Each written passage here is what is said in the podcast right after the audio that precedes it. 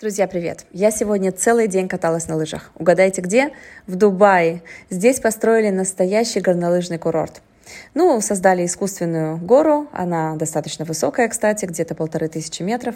Поставили кафешки с горячим шоколадом, нарядили елки.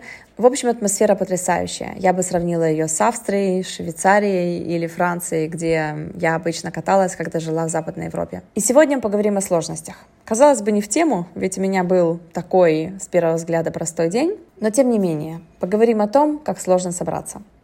На днях одна моя клиентка мне сказала – да, мне очень сложно собраться и решиться. Мне сложно выложить в сеть мой новый проект. И получается, что часы кропотливой работы моментально обесцениваются, когда ей в голову приходит та самая мысль. А что подумают они? И, конечно, под страхом осуждения гораздо проще нажать кнопку «Delete» и уйти в самокопание, не так ли?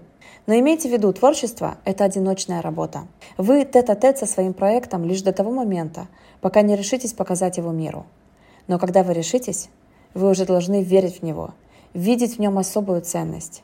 А иначе придется буквально съежиться под взглядами других и стыдливо поджать хвост. Тем не менее, эти взгляды могут устремиться к вашей работе с благоговением и признательностью. От вас требуется только смелость, позволить людям по праву оценить то, что вы создаете. Сложности – это круто. Надо похудеть, надо зарабатывать больше, надо становиться лучшей версией себя. А почему? Да потому что одна из самых важных вещей, которые нам регулярно надо делать, это взрывать мозг самим себе, потому что сложности того стоят. Что происходит, когда мы преодолеваем сложности? Мы становимся увереннее, сильнее. Мы буквально подсаживаемся на поиск новых и новых сложностей. Не беритесь за сложные задачи, если вы думаете, что их выполнение сделает вас счастливыми. Нет, сам процесс, скорее всего, вам вообще не понравится. Но результат заставит вас собой гордиться.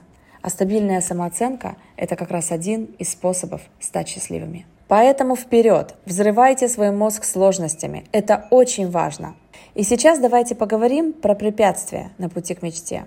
Подумайте, что именно вы хотите получить прямо сейчас. Позвольте себе помечтать и в красках расписать свою мечту. А затем подумайте о препятствиях. Какие барьеры отделяют вас в сегодняшней точке А от будущей восхитительной точки Б? Вообразили все эти трудности? И вот что я вам скажу. Вам придется намеренно с ними столкнуться и преодолеть их. Не стоит бояться препятствий, не стоит их избегать. Просто опишите каждое в деталях. У любой проблемы есть решение. Так же, как и у преодоления любого препятствия есть своя стратегия. Правильная стратегия перенесет вас из вашей точки А в вашу точку Б. Что будем делать? Во-первых, запишите свои цели – это я про мечты с дедлайном. Вы же знаете, что цель – это мечта с дедлайном. Во-вторых, перечислите все препятствия на пути к этим целям. И в-третьих, распишите подробно, как вы будете эти препятствия преодолевать. Помните, что мечты не падают с неба на ваши головы. Если мысль о чем-то не раз промелькнула, значит вы реально можете этого достичь. Вперед! И я догадываюсь о том, что далеко не все из вас сейчас побежали и начали действовать. Все, что мы делаем, мы делаем, чтобы почувствовать себя лучше – чтобы испытать какую-то позитивную эмоцию. А если мы бездействуем, то это потому, что мы думаем, что нам будет хуже. Мы боимся тех негативных эмоций, которые мы испытаем, если у нас не получится. Но все наши эмоции порождаются нашими мыслями. Поэтому, каким мыслям вы позволяете проникать в ваш мозг? Ужасным, негативным, пугающим? Вы позволяете своему мозгу ныть и жаловаться, осуждать и критиковать? Вы позволяете ему загонять себя в эмоциональное состояние хуже некуда – но это абсолютно бесполезная стратегия. Ваш мозг, ну давайте себе представим, что это ребенок. Ребенку необходим контроль, чтобы он нигде не подсказнулся, не навернулся, ну и вообще не наделал всяких там дел.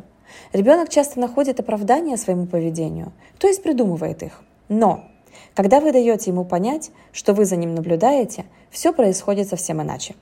Ребенок, который знает, что за ним смотрят и которого научили, что такое хорошо, а что такое плохо, учится слушать вас – ведь вы авторитет. Главное делать это не от раза к разу под настроение, а регулярно. Вы можете натренировать свой мозг думать то, что вы хотите.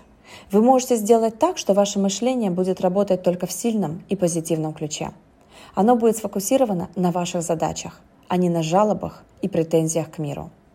Не оставляйте свой мозг без присмотра, ведь он как маленький ребенок, который нуждается в опеке.